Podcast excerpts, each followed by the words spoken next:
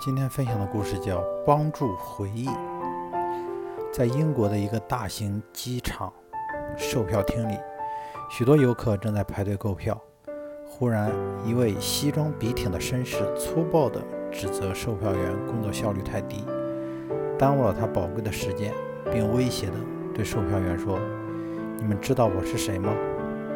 面对绅士威胁式的话语，售票员没有和他争吵，而是对别的顾客说：“你们有谁能帮这位先生回忆一下吗？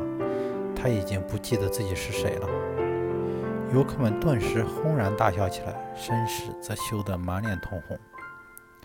售票员心平气和地面对绅士的威胁，幽默地请其他乘客共同品评，这样达到了打击绅士的目的。可见，在即兴说话中争取同盟是很重要的。